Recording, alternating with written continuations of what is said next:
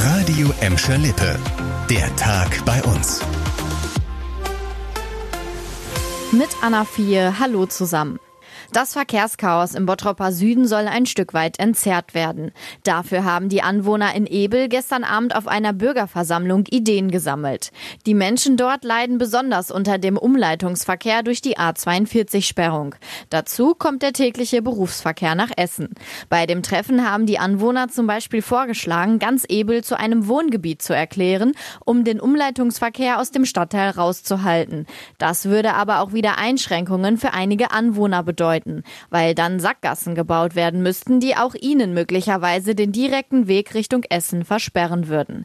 Der Bottropper Baudezernent Klaus Müller hat angekündigt, dass jetzt zumindest schon mal die Bahnhofstraße am nördlichen Rand des Stadtteils für den Durchgangsverkehr gesperrt werden soll. Sodass da eben nur noch an dieser Stelle nur noch Radfahrer durchkommen und der Verkehr, der dann eben Richtung Stadtmitte geht äh, oder Richtung Ebel geht, müsste dann den Weg äh, Gorweide am Piepenbrocksbach und dann äh, in der Knippenburg nehmen. Dazu wird die Straße äh, am Piepenboxbach ähm, erweitert werden, verbreitert werden, sodass da eben die Verkehre aufgenommen werden können. Langfristig will die Stadt Bottrop erreichen, dass es im Süden einen Anschluss an die künftige A52 gibt. So können Lkw direkt auf die Autobahn auffahren und müssten nicht den Weg durch Ebel nehmen.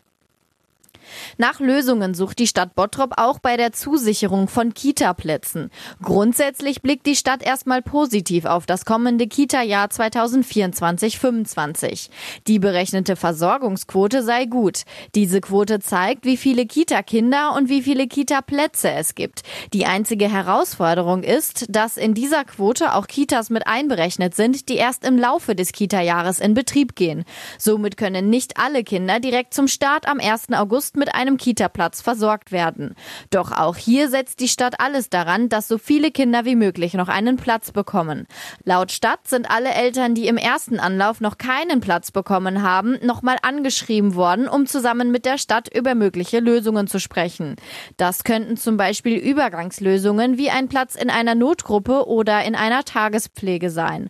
Auch ein längerer Fahrweg für die Eltern zur Kita könnte eine Lösung sein, falls in einer weiter entfernteren Kita noch ein Platz frei ist. Nach dem tödlichen Flugzeugabsturz am Flugplatz Schwarze Heide vor gut drei Monaten wird weiter ermittelt. Die Bundesstelle für Flugunfalluntersuchung hat ihren Zwischenbericht zu dem Unglück veröffentlicht. Der beantwortet aber noch nicht die Frage, ob das Flugzeug überhaupt in die Luft hätte gehen dürfen. Die Staatsanwaltschaft Duisburg geht einem Anfangsverdacht der fahrlässigen Tötung nach. Die Frage ist, ob der 73 Jahre alte Fluglehrer den Flug überhaupt starten durfte. Am Abend des Unglücks Mitte November war es rund um den Flug Flugplatz bei Kirchhellen sehr neblig. Eine Sprecherin der Staatsanwaltschaft hat uns gesagt, dass jetzt nochmal die Wetterdaten eingehend geprüft und Zeugen weiter vernommen würden. Ein Ermittlungsergebnis gibt es aber erst, wenn die BFU als Sachverständige ihren Abschlussbericht veröffentlicht hat. Und das kann noch länger dauern. Bei dem Absturz war der 58-jährige Flugschüler ums Leben gekommen. Der Fluglehrer wurde schwer verletzt.